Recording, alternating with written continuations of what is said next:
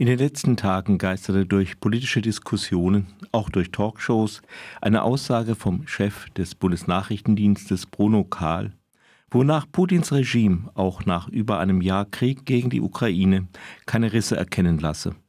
Das war sozusagen eine amtliche Wahrheit, gerne aufgegriffen von Sarah Wagenknecht und Co. Da hätte man sich eigentlich nicht erst seit Prigoschins Marsch auf Moskau die Augen, Augen reiben können. Schließlich gab es bereits seit einem halben Jahr einen ebenso üblen wie öffentlichen Clinch zwischen der, der Wagner-Gruppe und dem Verteidigungsministerium und beide waren kein ganz unbedeutender Teil in Putins Machtgefüge. Das sollte nicht wenigstens ein Riss sein? Auch die Vorbereitungen zur bewaffneten Meuterei der Wagner-Leute hat der BND im Gegensatz zum, zur CIA nicht mitbekommen. Nun gut, ein so dreistes und riskantes Manöver wie der Marsch auf Moskau war sicher nicht leicht vorauszusagen. Aber dass es einen Riss in Putins Machtgefüge gab, hätte der BND schon bemerken dürfen. Es ist nicht der erste Patzer des BND.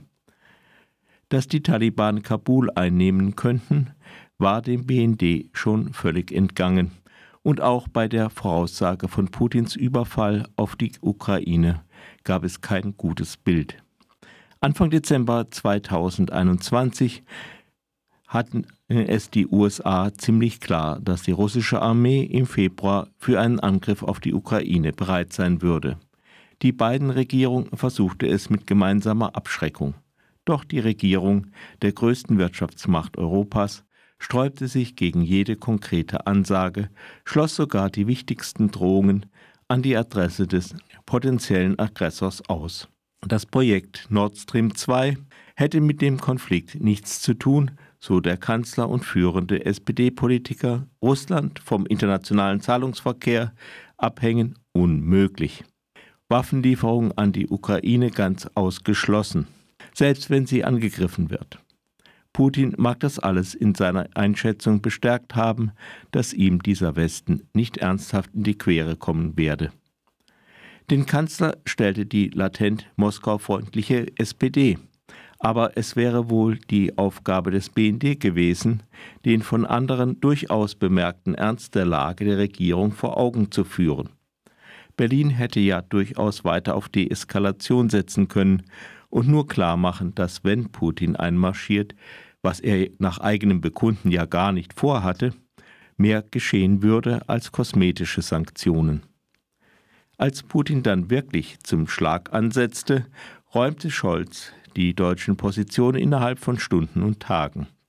Dafür, dass der BND die Warnungen der Amerikaner nicht ganz so ernst nahm, spricht eine Episode beim Beginn des russischen Überfalls.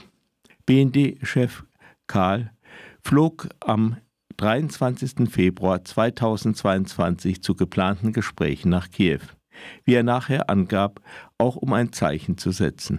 Aber welchen Sinn machte das noch? Putin hatte bereits die Rebellengebiete im, in Donetsk und Luhansk als unabhängige Staaten anerkannt und Truppen entsandt. Die ukrainische Schwarzmeerküste wurde bereits seit bald zwei Wochen blockiert. Am nächsten Morgen blieb Karl nichts anderes als die überstürzte Flucht mit dem Auto aus Kiew, während russische Luftlandetruppen versuchten, die Stadt im Handstreich zu nehmen. Die Gefahr bestand, dass die russische Armee den Chef eines der größten westlichen Nachrichtendienste in Kiew gefangen nimmt. So 100 Prozent dürfte Karl diese Möglichkeit vorher nicht auf dem Schirm gehabt haben. Eigentlich sind Geheimdienste per se ein Fremdkörper in jeder Demokratie. Denn Demokratie lebt nun mal von Öffentlichkeit. Insbesondere braucht es keinen inneren Geheimdienst wie den sogenannten Verfassungsschutz, der mit einem Stempel umherläuft, wer als Radikaler auszugrenzen ist. Um sich eine Meinung über die AfD zu bilden, braucht es nicht eine Behörde, die nach irgendwelchen Abwägungen zu dem Schluss kommt, ja, da liegt ein rechtsextremer Verdachtsfall vor. Gut, etwas Spionageabwehr muss schon sein. Auch wäre es ganz nützlich gewesen, wenn jemand gesagt hätte, dass die Möglichkeit besteht, dass die Taliban schon während des Abzugs der ausländischen Truppen Kabul einnehmen oder dass die Einzelheiten von Putins Aufmarsch dafür sprechen, dass er mehr als nur Drohungen vorhat. Nun hat Bruno Kahl vermutlich zum letzten Mal das Bild des eisernen Präsidenten im Kreml reproduziert, gegen den keine Katze in Russland miauen kann. Mittlerweile kann man sich fragen, ob Putin nur noch das Gesicht eines Regimes ist. Jemand, der auf einem roten Teppich eine hohe Treppe auf die Ebene der Fernsehzuschauerin hinabschreitet, um vor einer Reihe Soldaten mit aufgepflanzten Bajonetten, gut gebügelten Uniformen und einer Fahne mit dem roten Adler der Zaren, den Sicherheitskräften, dem Volk, den Gewerkschaften und allen möglichen für ihren Anteil bei der Niederschlagung der Meuterei zu danken, obwohl man von all dem nicht das Mindeste gesehen hat.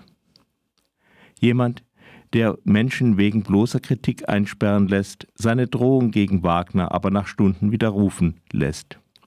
Ein Mann jenseits der Realität, in dessen Hintergrund noch keine Entscheidung über sein Ende gefallen ist? Man weiß es ja nicht so genau und Putin mag noch lange bleiben, aber sagen, dass es in seinem System trotz des verpatzten Krieges noch keine Risse gäbe, kann man eben auch nicht. Die Milliarde aus dem Bundeshaushalt für den BND scheint nicht die beste Investition zu sein.